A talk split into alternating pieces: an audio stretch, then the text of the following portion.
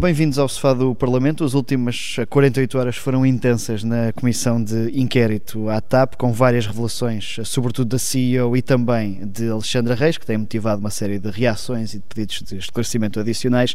Hoje recebemos o deputado da Iniciativa Liberal que tem protagonizado estas audições, em nome do partido. Bem-vindo, Bernardo Blanco. Muito obrigado. Uh, na sequência destas audições desta semana, o, o, Presidente da Iniciativa Liberal já pediu a cabeça de dois ministros, João Galamba e Ana Catarina Mendes. Uh, não é perigoso entrar nesta vertigem de começar a pedir admissões de ministros? Bem, as demissões não foram gratuitas, não é? Têm razão de ser. Há três casos muito graves. O primeiro é uma reunião secreta entre deputados do Partido Socialista, membros dos gabinetes do governo e a CEO para preparar se calhar até mais do que isso, se calhar combinar informações, perguntas e respostas, não sabemos, ainda temos de apurar, para preparar uma audição parlamentar. Ora, isso parece-nos muito grave. A CEO disse em plena comissão de inquérito que essa iniciativa tinha sido recomendada pelo Ministério das Infraestruturas, liderado por João Galamba, e o que nós já fizemos foi exatamente pedir todas as documentações, e-mails, notas de calendário, não só aos Ministérios, mas também ao Grupo Parlamentar do Partido Socialista, para saber efetivamente de quem é que esta iniciativa partiu e de quem é que esteve presente na reunião. Porque, obviamente, que há, há deputados que estiveram nessa reunião e agora estão na comissão de inquérito, há aqui uma questão de potencial conflito de interesses que deve ser averiguado. Eu já vou a essa questão. João Galamba passou a tornar-se uma figura uh, não central, mas mais importante no âmbito desta comissão de inquérito, apesar de ter estado fora na parte da gestão, não é? Mas com estas. Sim, eu diria que do que já se sabe, João Galamba continua o tipo de gestão e de interferência política que o ex-ministro Pedro Nuno Santos já tinha. Nós, nesta comissão de inquérito, também descobrimos que João Galamba, por exemplo, deu instruções ao CFO para não haver apresentação de resultados da companhia. Por isso, é o, é ministro a interferir na gestão da companhia. Isso também já tinha acontecido. Nós temos o secretário de Estado, Hugo Mendes, a editar o comunicado da TAP em resposta ao despacho do governo. Nós temos alterações a apresentações comerciais da companhia feitas por membros do governo. E por isso o que nós temos visto durante esta comissão de inquérito é que, tal como a CEO disse, havia muita eh, interferência política na gestão da TAP eh, o PS não tirava a mão da empresa e por isso era uma gestão eh, não só pública, mas também, eu diria, quase partidária.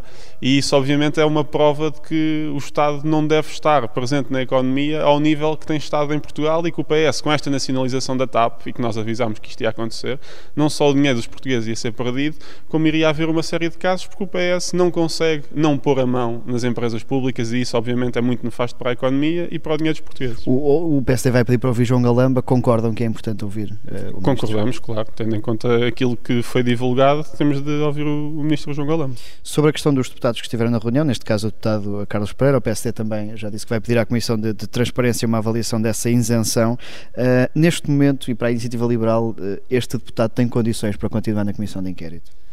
Bem, eu diria que temos de perceber um bocadinho melhor o caso para saber se tem condições ou não. Se efetivamente se tiverem, por exemplo, combinado perguntas e respostas nessa, nessa reunião, parece uma coisa muito grave mesmo. Eh, uma coisa muito grave. Se não se tiverem combinado perguntas e respostas, se tiver partilhado informação, etc., eu acho completamente inadmissível na mesma, mas podemos, uh, talvez nesse caso, achar que o senhor deputado e outros, quem sabe que lá estiveram, porque ainda não conhecemos a lista completa, uh, possa permanecer um, na reunião, porque efetivamente nós até agora só sabemos da presença do senhor deputado Carlos Pereira, não foi porque ele tivesse admitido durante a reunião, foi porque a senhora CEO disse o nome dele e também disse que não era boa com nomes e por isso não, não, não sabia mais nomes de cabeça. Mas nós não sabemos se há mais deputados que estiveram nessa reunião e provavelmente, eh, até se calhar, não esteve o Carlos Pereira sozinho, até porque relembro, Carlos Pereira nem sequer eh, é coordenador da Comissão de Economia onde essa audição aconteceu. Por isso ele estava lá já como coordenador é do PS é na Comissão de Inquérito à TAP. Na comissão de inquérito, ele já, já foi convocado, a meu ver, como como coordenador da Comissão de Inquérito à TAP, porque ainda é mais grave. O, o, já disse que este tipo de reuniões não podem ser prática comum entre os vários uh, poderes, mas verificando-se outros casos, a Iniciativa Liberal pondera a propor alguma alteração ao Parlamento ou que este tipo de reuniões passem a constar de uma agenda pública, alguma mudança para melhorar a transparência destes encontros? Sim, nós uh, brevemente vamos submeter a nossa proposta do lobby. Não sei se isto propriamente se enquadra numa questão de lobby, mas o projeto a esse nível até pode ser adaptado se virmos que faz sentido, porque obviamente parece-me que as reuniões uh, que os partidos aqui têm podem ser efetivamente tornadas públicas. Hoje em dia elas só são públicas se os partidos divulgarem, não havendo essa obrigação, a maioria dos partidos uh, não, não, não, não, não o tem feito, divulga só, divulga só algumas, mas eu acho que por uma questão de transparência poderia efetivamente ser feito.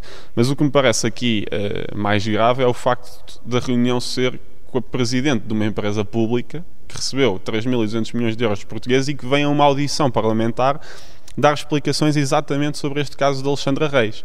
Eh, as reuniões com, com os ministros, eh, eu também não acho normal mas já se sabe que são mais prática comum, infelizmente, eh, e que, e que não é uma coisa nova.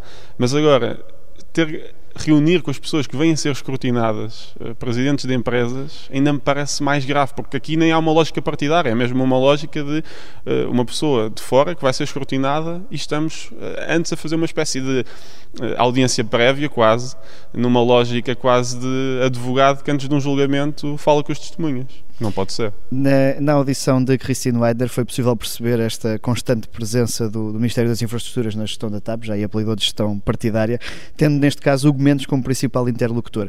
Uh, o ex-secretário de Estado é a figura central desta comissão ou acredita que era apenas um elo de ligação com, com Pedro Nuno Santos? Não, acho que as, não sei se as duas, mas a segunda certamente era, um, era o braço direito de Pedro Nuno Santos.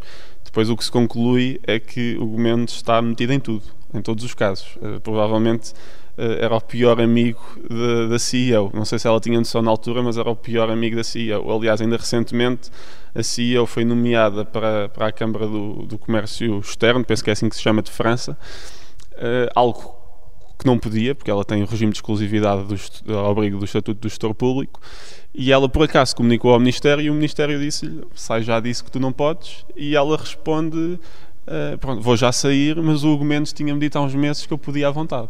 Por isso, se ela confiasse sempre nas informações que o secretário de Estado lhe dava, uh, ela estava metida em várias trapalhadas. Uh, aqui, obviamente, o caso de Alexandra Reis é mais uma. O despacho em si é, é surreal. É o ministro Pedro Nuno Santos, sabendo de tudo, pede esclarecimentos à TAP e quem responde é a TAP, em conjunto com o Secretário de Estado, fazem um comunicado para mandar ao Ministro Pedro Nuno Santos, por isso foi tudo um número público, era tudo uma fachada.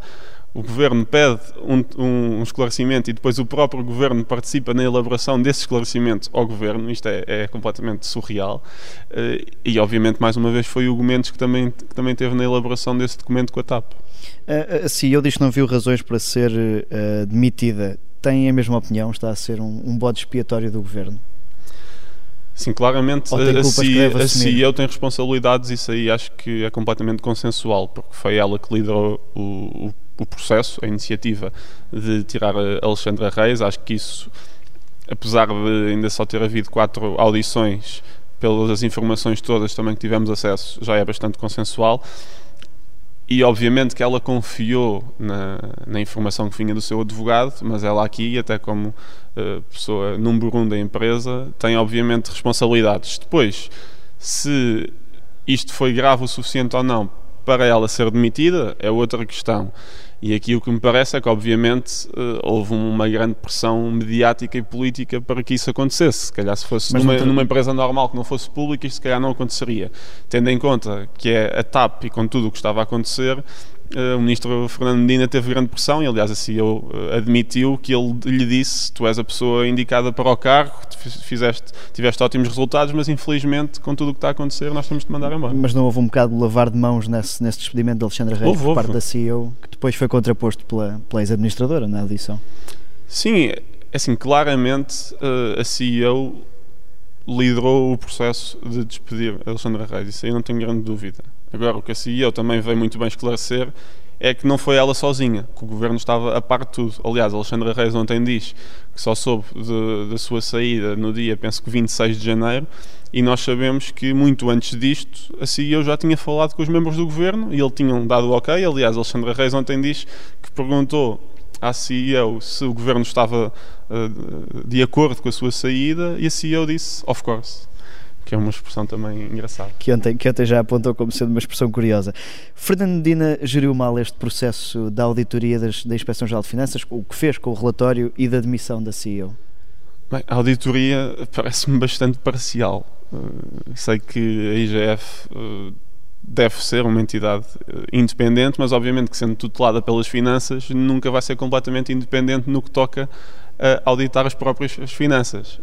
E por isso, neste sentido, parece-me surreal, tendo em conta que, por exemplo, vamos dar um exemplo prático aquele e-mail que Alexandra Reis envia a dizer que põe lugar à disposição, tinha também no e-mail o secretário de Estado do Tesouro da altura.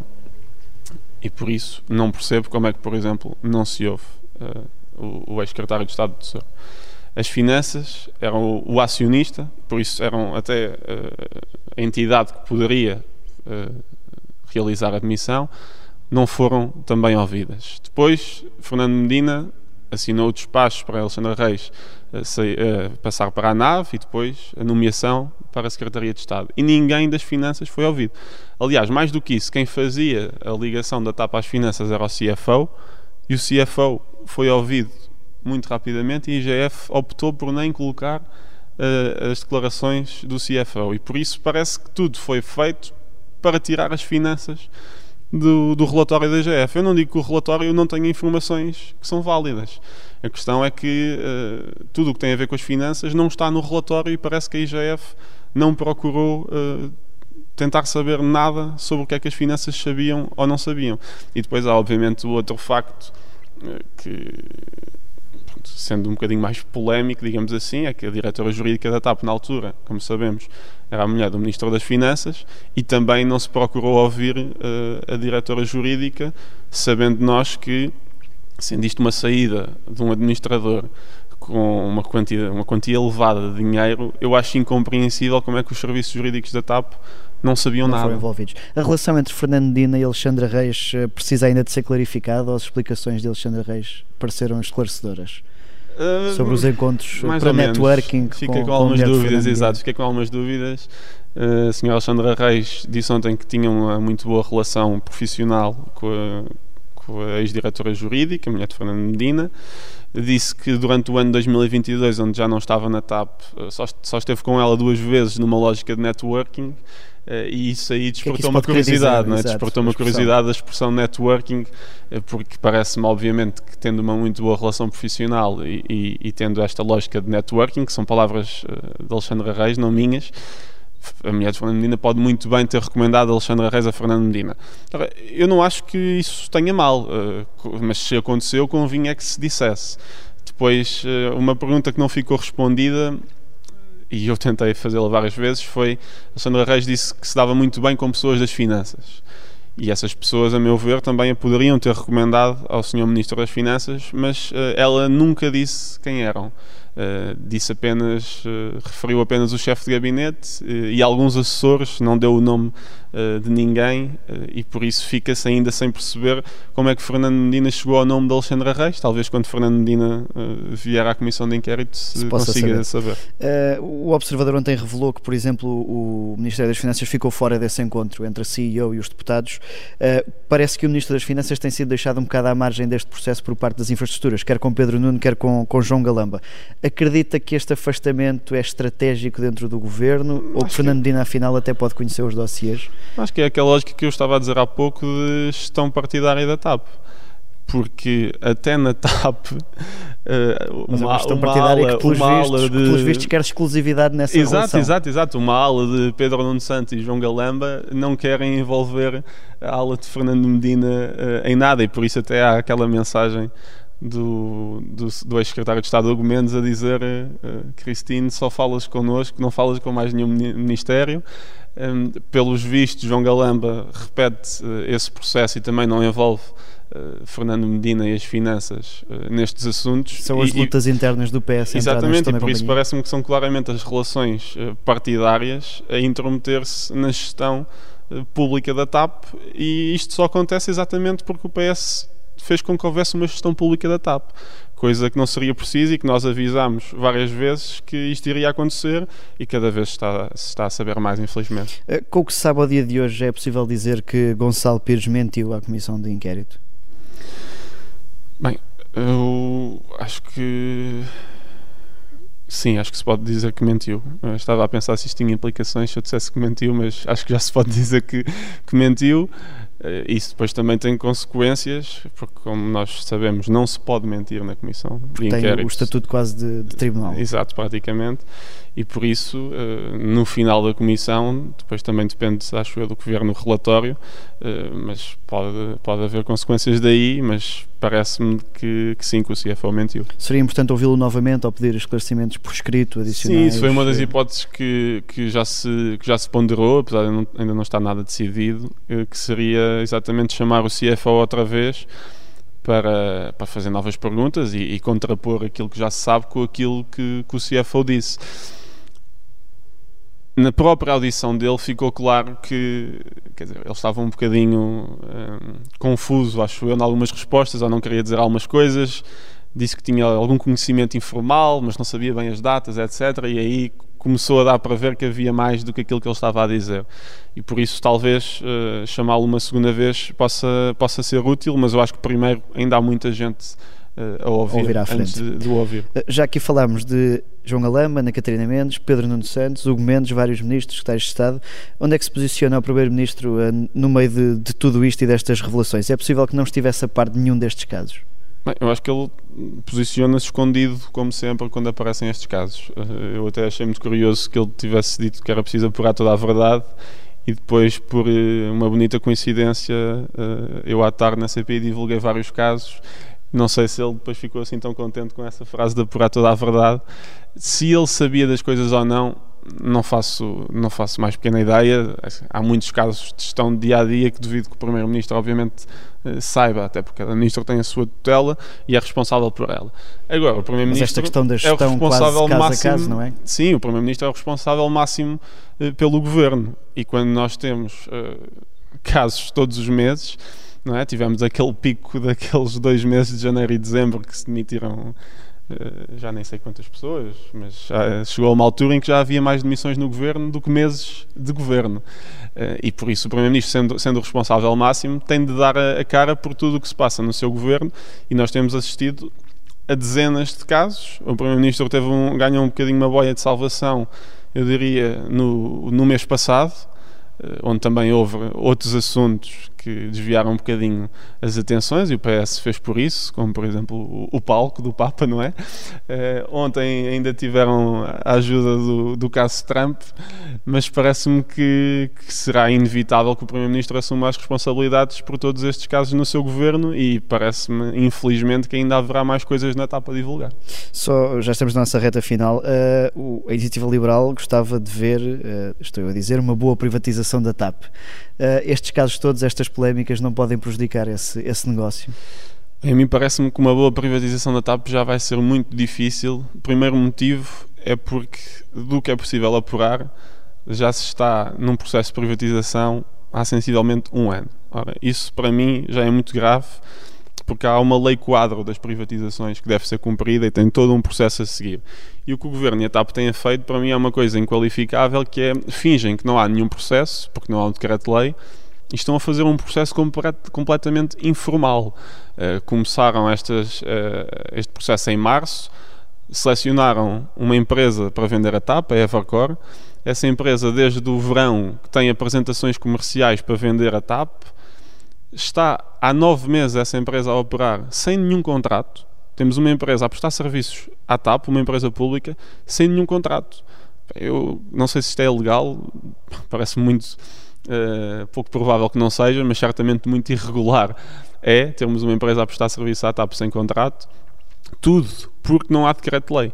E como o governo não quer assumir um processo inicial, está a fazer tudo à margem. E isso, para mim, já é um muito mau começo de um processo de privatização. Uh, depois, obviamente, que estes casos na, na, na, TAP têm impacto na imagem da empresa, mas isso aí é responsabilidade do Partido Socialista. Quer dizer, só há casos na empresa porque o Partido Socialista promoveu estes casos e, e, e geriu mal. E o que isto reflete, mais uma vez, é que o Estado em Portugal está demasiado presente na economia e quanto mais o governo e os partidos puserem a, a mão em empresas, mais isto vai acontecer. Isto não é por ser só o PS, isto é, é natureza humana, quase. Uh, e por isso nós uh, achamos desde o início, estamos avisados desde 2020, que o Estado não deveria ter entrado na TAP. E agora estamos, passado três anos, a ter todas as consequências, que são, perdemos o dinheiro, o dinheiro não vai voltar a aparecer e estamos a ter a saber de uma série de casos que em nada dignificam as nossas instituições, não só o governo, mas já está a chegar ao Parlamento. Pede a palavra para que efeito? Para a defesa da honra, Sr. Presidente. Nós temos uma, uma pergunta final a que chamamos Defesa da Honra e eu aqui vou ao seu lado de vice-presidente da Iniciativa Liberal. Uh, já, na altura, depois da, da, das eleições internas, uh, saíram dois assessores próximos de Carla Castro, já foram dadas justificações sobre isso, mas era essa a melhor forma de pacificar o partido? Bem, se eram próximos de Carla Castro ou não, um deles, uh, pelo menos, uh, não sei se alguma vez se posicionou, mas saiu uh, da Assembleia. Só um deles é que saiu da Assembleia, o, o outro não foi. Dizia respeito à Assembleia decisão daqui do grupo parlamentar, é uma decisão local, por isso eu não a posso comentar nem como dirigente nacional, nem como deputado, não, não, não tenho nada a ver com ela, foi uma decisão local. De resto, por isso, falamos apenas de, de uma pessoa, que eu acho que tem bastantes valências, mas o que aconteceu foi que houve uma reorganização das comissões, porque Rui Rocha ficou sem comissões e João Coutinho Figueiredo passou a ter duas e por isso nós tivemos... De... Ideia era a, a moldura geral, se isso Sim, não dava imagem de errada de tivemos de nos reorganizar e o que aconteceu foi que não havia espaço para esse assessor, não havia nenhuma, nenhuma comissão com as qualificações dele, nenhum deputado sentiu que quisesse ficar com ele no sentido em que já tinham outros assessores ou ele não se enquadrava na temática da comissão e por isso procedeu, procedeu-se à saída dele. E Carla Castro continua a fazer parte do, do dia a dia do grupo parlamentar. Claro, estamos, estamos unidos, oito deputados de um grupo parlamentar. Obrigado, Bernardo Blanco. Obrigado. Eu. Já a seguir vamos aos passos perdidos para uma situação que parece repetida e se calhar é mesmo.